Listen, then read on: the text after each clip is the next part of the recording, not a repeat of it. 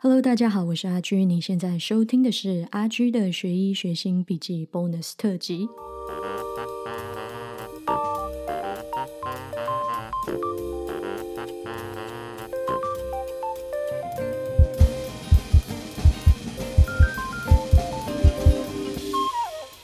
我现在录音的时间呢是二零二零年的最后一天，也就是十二月三十一号。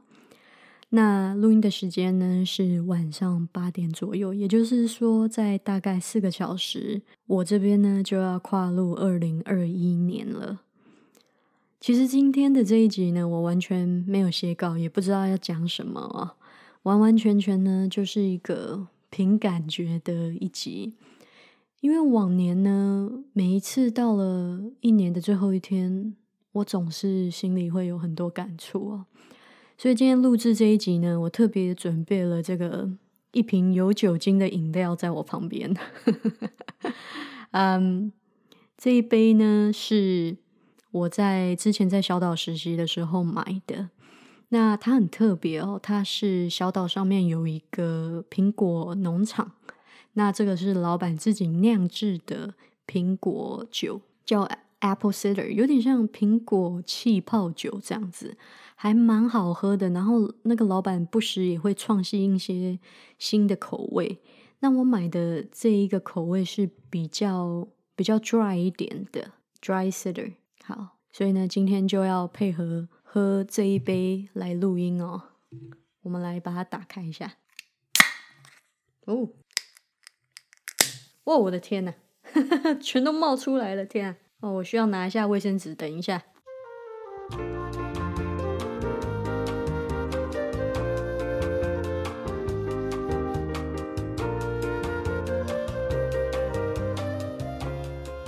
这个果然很像啤酒哦，它喝起来真的很像啤酒，就是有气泡，然后有那种 dry 那种啤啤 dry，我不知道 dry 的那个形容啤酒很 dry 在中文怎么说，但它就是有那种感觉。虽然它不是啤酒，它我觉得个人觉得它比啤酒好喝很多。对，真的蛮好喝的。好，那我们今天要来讲什么呢？我觉得就讲一下我自己过去一年发生的事情吧。今年真的很特别哦，因为大概从三月份的时候开始，我们就被关在家里好几个月。那个时候三月份我们还在上课，但是大家都知道，因为疫情的关系，我们全部都改成在线上上课，然后考试呢也改成在线上考，然后一直就这样从三月份在家里面待待待待到大概我看有到八月底左右。我们才正式回去升三年级，然后做做实习这样子。那那五个月我到底都做了些什么？除了平时要做学校的功课以外，因为都在家里，也不能出去旅游，我真的做了蛮多事情的。生活反而变得很充实，反而让我得到了很多休息。我觉得一个对我来说最大的改变，就是我开始静坐这件事情吧。以前的我是完完全全没有办法让自己的心可以静下来的人，我没有办法坐在那里安安静静的坐着，我我就是没有办法，我会觉得很很焦虑，就是如果要我一直坐在那边，以前啦。但是经过这五个月，甚至是这一整年，我从那个时候开始培养静心这件事情，然后慢慢慢慢的，我现在一坐就可以坐蛮久的。然后也从静心这件事情开始，我觉得我不是很知道怎么形容，到底它对我生命中产生了什么样的改变。但是我知道它改变了，我觉得应该就是一种我更知道自己想要什么，不想要什么吧。然后对自己越来越诚实。对我觉得以前的我常常。为了配合别人，然后做一些自己其实心里面并没有那么想做的事情，但是现在我就开始慢慢可以去分辨，说哪一些事情是我真心想做的，而哪一些事情是我其实我做只是为了去满足别人的期待而已。今天这一集呢，我就是会边喝，然后边想到什么就讲什么，然后对啊。有了酒精会比较好录这一集，不知道听众听不听得下去啊？我这种断断续续，然后边喝酒边录音的这种情况。说真的，我过去的好多年可以说是一个很低潮的阶段，然后在这一段的低潮期，我又刚刚好是我一直在冲刺、一直在努力要申请医学院、要进医学院的一个阶段。所以我忙到我没有好好的正视我的低潮，跟过去这几年我所经历的一些伤口吧，一些创伤。我竟然忙到没有机会好好正视自己的创伤，这真的蛮不可思议的。然后一直到现在，我医学院也比较稳定了，也慢慢上轨道了，慢慢知道自己要什么了，我才有机会好好的来面对跟处理。我心里面的那些伤口吧，经过这一年的静心，我慢慢开始知道说，什么样的我生命中有哪一些东西是要放下跟丢掉的，然后以后要带着一个比较轻的背包继续往前走。我觉得之前的我背负太多东西在自己的身上，但是今年的我慢慢学会了把这些东西给放下。我我前几天听一个 podcast，我听到一个关于米开朗基罗的故事，Michelangelo。然后其实我自己也也也看过 Michelangelo 的作品哦。我在二零一九年的时候去欧洲旅游，然后也有去意大利，然后就有在那个罗马看到 Michelangelo 很有名的作品哦，叫大卫像 David。Michelangelo 有一个。很有名的一句话就是他说：“他说这个大卫像本来就存在这一块石头里面，而他什么都没有做，他做的只是把那些多余的石头给打掉，那这个大卫像呢就出现了。米开朗基罗呢，他花了四年的时间把大卫像给雕刻出来。他说这个大卫被。”禁困在这块大理石里面，而而 Michelangelo 呢，只是把他把 David 给释放出来而已。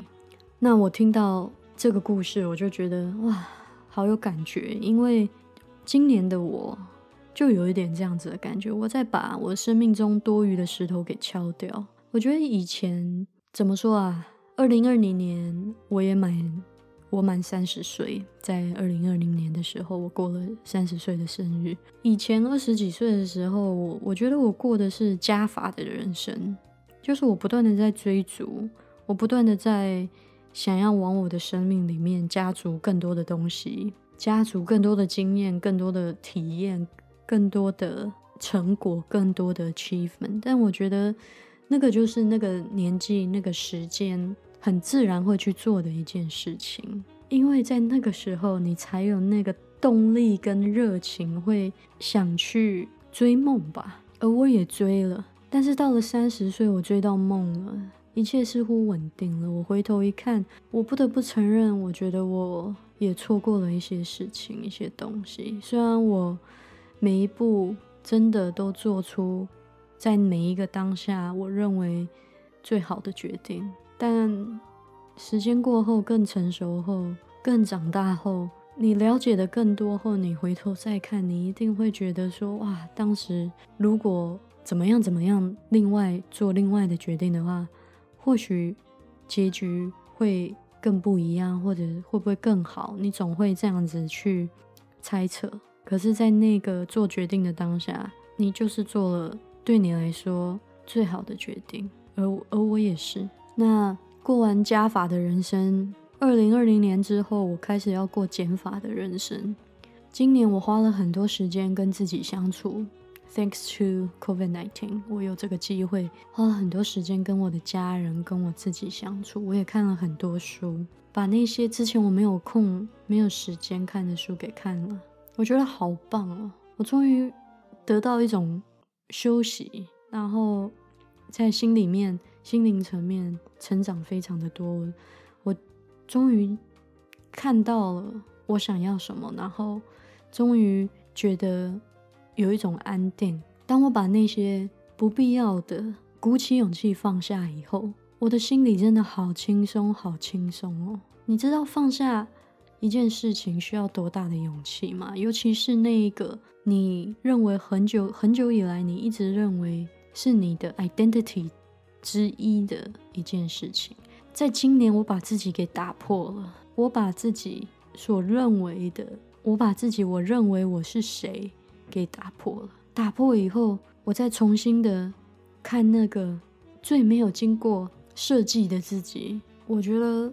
真的很轻松，很很快乐。当我鼓起勇气把我不需要的、别人加租给我的放下的时候，真的得到了很大的轻松。所以，二零二零年过后，我想要过减法的人生，就是我的生命不太需要一些我不需要的事情、不需要的人。然后，我也终于看清到底哪一些人在我的生命里是真的值得珍惜的，而哪一些又是应该要放手的。我开始看到什么样的人才是真诚的。我感受得到你的心是否真诚。有太多的人客客气气、虚虚伪伪的过一辈子，以为自己是一个好人，可是却从来没有真实的看过自己最真实的样子。我觉得好可悲哦，这样子，我不想要成为那样子的人，我不想要我接下来的人生是那样子的去过的，我没有办法。好，OK。我们现在来看一下我们网友的投信哦，很高兴呢，今天阿居录制这一集呢，呃，邀请了一些网友来投稿。我们今天来读一下网友的投稿。以下呢是第一位网友的投稿。网友说：“虽然二零二零常让人觉得很不安，也很无奈，今年却也是一个让我更知道要知足和感恩的一年。”我很感谢家人每天一定还是围着我们家的小餐桌一起吃晚餐，没有因为我在医院工作而和我保持距离。我也很谢谢他们，让我知道，不管医院里看到了什么让我不安的事，都可以回到一个温暖的家。我很感谢那些被关在家里的日子，因为我们多出来的家庭时间，让我们可以一起学调酒和弹吉他。我也很谢谢每周一起在网络上闲八卦和玩游戏的朋友们，有他们，好像二零二零还有一点温暖。二零二一一定还有很多挑战等着我们，或许没有办法马上摆脱这个疫情，但希望大家的新年可以有许多正能量，而且身体都健康。还有，快让我回台湾，我很想念我的家人和夜市小吃。这位网友也是住在温哥华的一名医疗工作者，他的内容也很引起我的共鸣，因为也是一样，我我我花了很多时间跟家人相处，然后我我回顾我手机上面的照片哦，二零二零的照片几乎都是风景照，因为我们没办法出去太远的地方玩，也没办法出国旅游什么的，更不可能去美国。所以，我们都是在家里面附近的一些，比如说公园呐，或者是风景区拍拍照。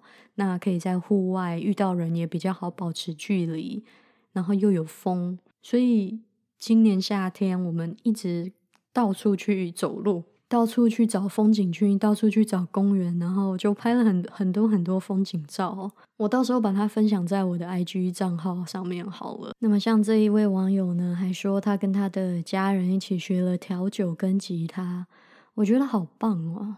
就是趁这种关在家里的时候，可以学一点东西。我我也学了不少东西，我学了很多道菜。像我今年我就找了很多食谱，就是那几个那五个月关在家里的时间，我就在网络上跟朋友运动，然后自己学，就是怎么教别人运动，还有还有我学了好几道菜跟甜点，比如说我现在会腌泡菜啊，我很喜欢吃韩国料理，所以我会做了我做了一些韩国料理啊，还有泡菜啊，学了怎么做部队锅这一类的啊，然后甜点的话，我学了怎么做。这个 vegan 的 cheesecake 就是没有奶的 cheesecake。总之做了也不少甜点。其实我如果有时间的话，我是还蛮 enjoy 就是在厨房里面弄东弄西的。但是通常都是因为工作时间比较少，所以就没有机会。我喜欢在没有压力的情况下在厨房里面做事情。跟这位网友一样，我也跟朋友做了一些在网络上的活动，比如说我刚刚说的，在网络上做运动啊，然后在网络上玩游戏，还蛮特别的。我跟其中几个朋友在暑假的时候，每个礼拜都会在网络上相聚，然后我们就会讨论一个。跟哲学有关的话题，你说看，如果不是二零二零年，我们没事会做这种这种事情吗？就是相聚在一起，然后讨论哲学问题，真的真的蛮特别的。所以要感激二零二零年，让我们做了一些不一样的事情，包括运动也是啊。其实就算没有病毒，我们也是可以在线上见面，然后一起做运动啊。甚至我的朋友他在英国，我们竟然可以每个礼拜这样子。因为大家都被关在家里，所以要一起做运动。可是如果没有病毒，我们其实还是可以继续这么这样做啊。但是就是因为今年有病毒，我们给了我们动力去这么做。平时没有的话，就根本就不会这样子去联络。那回台湾的部分呢？我跟这个网友也是有相同的感觉哦。每一次回台湾都会吃很多东西，然后都会发胖。但是发胖呢，实在太值得。台湾东西实在太好吃了，我也很想念台湾的夜市，还有台湾的亲戚朋友们。好的，让我们来听听下一位网友的留言呢。他说：“以为前几年已经很疯狂了，但是想不到二零二零这一年呢，世界开启了 Turbo Plus 的模式。人类的渺小，企业的考验，即使表达爱的重要，是我体会到的二零二零。”记得第一次听阿居学医学新笔记 Podcast 是在某一个睡前的时候，因为我本身并不容易入睡，即便身体很累，但还是得左左右翻个一阵子才得以入睡。我知道阿居是居住在加拿大的台湾人，有着亲切的中文和好听的英文口音，谢谢哦，是第一印象，然后也就开启了忠实听众的身份。好奇妙的感觉，有时候会在。累累的下班路上，带着 AirPods 一路听回家，是一种自我回血模式。我的二零二零，不管是在健康还是工作上，都给我很大的启示。我本身待的公司是海外公司，因为疫情的关系，营收大受影响。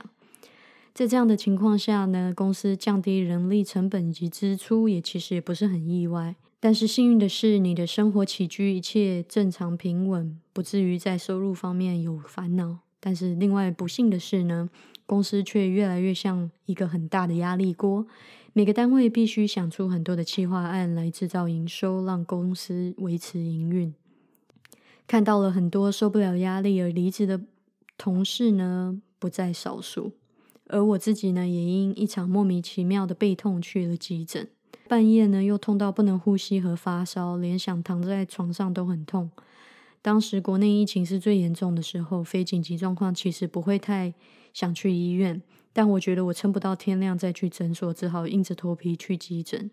映入眼帘的是门口全被全副武装的医疗人员，当下觉得医疗人员好辛苦哦，大半夜值班，包得密不透风，每个月对他们来说都是漫长的吧？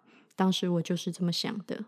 一直固定回诊身心科的我，在有一次的门诊中，医生见到我，突然说：“你怎么了？怎么会变得那么瘦？”我回答：“可能天气太热，胃口不好吧。”其实我自己没有察觉到自己变瘦这件事情，但是医生一眼就看出来了。我才回想起，一整天没进食，并不是因为忙过头，而是因为我感觉不到饿。我的医生总是以一种很体谅、理解的态度。我知道生病是因为身体运作过度、焦虑、恐慌，就像一把火，它可以燃烧、点燃你，让你有活力，但也足以烧掉一整片森林。我想说，在这个这么艰难的一年，每个人都不容易。也许明天谁就突然不在了，也许所执着的那些，放大整个人生来看，可能比米粒还小。之所以喜欢阿居的 Podcast 频道，也正是阿居总能站在人性的角度去看别人的人生，不见得要体谅，但这些故事滋长了我们的人生阅历。固执纠结依然会在，但让就让它存在吧，它是美丽的痕迹。再过几天，二零二零即将结束，说它是糟糕的一年，的确是，但也带给人们很多反思的机会。希望二零二一年，全人类和动物都能好好的。疫情可怕，但自私的人类更可怕。在病毒面前，谁都渺小。首先，我要感谢这位听众忠实的支持，真的很谢谢你的反馈，然后一直以来对于阿居的支持，那也很。高兴你愿意跟我们分享那么多，听起来二零二零对于很多人来说都不是一个轻松的一年哦。你提到说你工作还有你的健康，嗯，都发生了一些无法预料到的事情。我很喜欢你，除了讲到这些不幸，你也提到了生活中的一些小确幸，比如说你说。虽然公司呢状况不是很好，但是你还是保有自己一份稳定的工作。你提到了你的医生总是以一个很体谅、理解的态度在面对你。最后呢，你还特地的传讯息跟我补充，你说在各国疫情影响，限制了很多大型的群聚活动，破天荒四年举办一次的奥运也被迫延期。但身在幸福的台湾，政府积极防疫的作为和人民的配合，二零二零这一年你还跑了两场马拉松呢，这真是小确幸，也是难忘的回忆。的确，我们只能，我们就是在一个苦中作乐的情况下。其实这一年感触特别的深，我们生活里面一定会遇到一些不顺的事情，但是很高兴你总能看到积极正面的。启发哦，在这些比较不好的事情上面，你看到了一些积极正面的启发。很谢谢你，也很愿意跟我们分享了这么多你自己的事情。希望接下来新的一年呢，你的身体、你的心理，还有你的工作呢，都可以一切顺利哦。好的，接下来我们来听一下第三位网友，这个呢是来自于 Penny 的投稿，二零二零年。我本身是兽医助理，在医院里看过许许多多生命的流动，心中早已决定，我的狗宝贝们年老命垂为时，只安宁照护。二零二零年十一月，当家中十九岁的老狗拥有护，它有癌症的病史，开始渐渐无法步行，开始卧床，无法吃进固体食物，晚上会呜呜叫，我的心里就有底了。卧床到当天使离去，只有短短三天。这三天里，心里有过挣扎，柔柔轻轻的陪伴他走完最后一段。二零二零年，对于生命和爱有不同的体认。谢谢那些曾出现过我生命中的所有。二零二一年，我将离开工作岗位去医院实习，现在是物理治疗师。愿我能更有信心朝着未来前进。很感谢 Penny 的投稿。虽然我自己没有养过狗，但是我很能够体会你失去家里宝贝的心痛。狗狗真的是很奇妙的生物，它们对你的爱是毫无条件的 （unconditional）。不管你很多时候把它一只狗放在家里面，还是你有的时候忙到没有办法带它去散步，或者放它出去尿尿，可是它对你的爱却是这么这么的毫无保留。不管你怎么样对它，它都爱你。嗯，我自己虽然没有养过狗，但是在高中时期，嗯，我有一群好朋友，然后我们一直到现在都还是好朋友。那其中一个好朋友呢，他家里就有养一只很漂亮的喜乐蒂。那这只喜乐蒂呢，也陪我们度过青春很最美好的一段时间。那他大概是在二零一八年走的吧，也就是他已经走了两年了。可是他也活了十五岁多，从我们高中时期一直到二零一八年，那他简直就是陪伴了我们从青春一直长到成人这一段时期。所以他他走的时候，我也跟我的好朋友们都非常非常的难过，就很不敢相信一个一个生命的流逝哦。那也很感谢他。给了我们很多很快乐、很毛茸茸的回忆，所以我相信 Penny，你的你的毛孩子呢，在世界的另外一个地方也是一样快乐的追逐，快乐的吃东西，然后有缘的时候呢，你们会再相见的。那接下来也祝福你呢，感觉你现在好像是要去读物理的治疗师吗？也祝福你在新的领域上有很好的表现，然后一切顺利。感谢以上几位听众的投稿。刚刚忘记提到，二零二零年我也开启了这个 podcast 的频道。我觉得会开这个 podcast 频道，很大一部分也是因为疫情的关系。我以前一直都是很喜欢写文章的人，那一开始我都是在脸书的粉丝专业写评写文章，然后今年就不知道为什么突然有一个灵感，就是觉得可以做 podcast 这件事情，然后好像也注意到说。Podcast 这个平台现在在台湾好像慢慢的越来越流行，越来越 popular。在很久很久以前，曾经我有一位交往过的前任有跟我说过，他觉得我的声音很好听。然后在今年，我也是突然想起这件事情，突然这个声音有冒到我的脑海里，就觉得说，嗯，或许我可以来做一个。声音上面的创作，所以就想到 podcast 这件事情。当然，YouTube 也是一个选项，但是我对于影像啊，对于露自己的脸还不是很 comfortable，然后对于影像的处理也没有那么的熟悉，所以就觉得 podcast 好像是最适合我创作的一个平台，也最适合我记录事项的一个平台。所以就开了这个频道，很高兴我这个频道呢有一些忠实的听众，那很欢迎你们跟我互动。我在 IG 跟脸书呢，有的时候都会收到你们的讯息，每一次收到你们的讯息，我都觉得哇，好棒哦！我们在真实生活中素不相识，可是可以在网络的世界透过声音有这样子的一个交流，真的蛮好的。所以往后二零二一年这个频道，我希望有机会就能继续做下去。当然，二零二一年对我来说也会是一个蛮重要的一年，因为在这一年我会决定我要选什么样的专科，然后以后成为什么样的医生。希望我能够做出一个很不错的决定。那只要时间上允许，我一定会持续更新我的频道。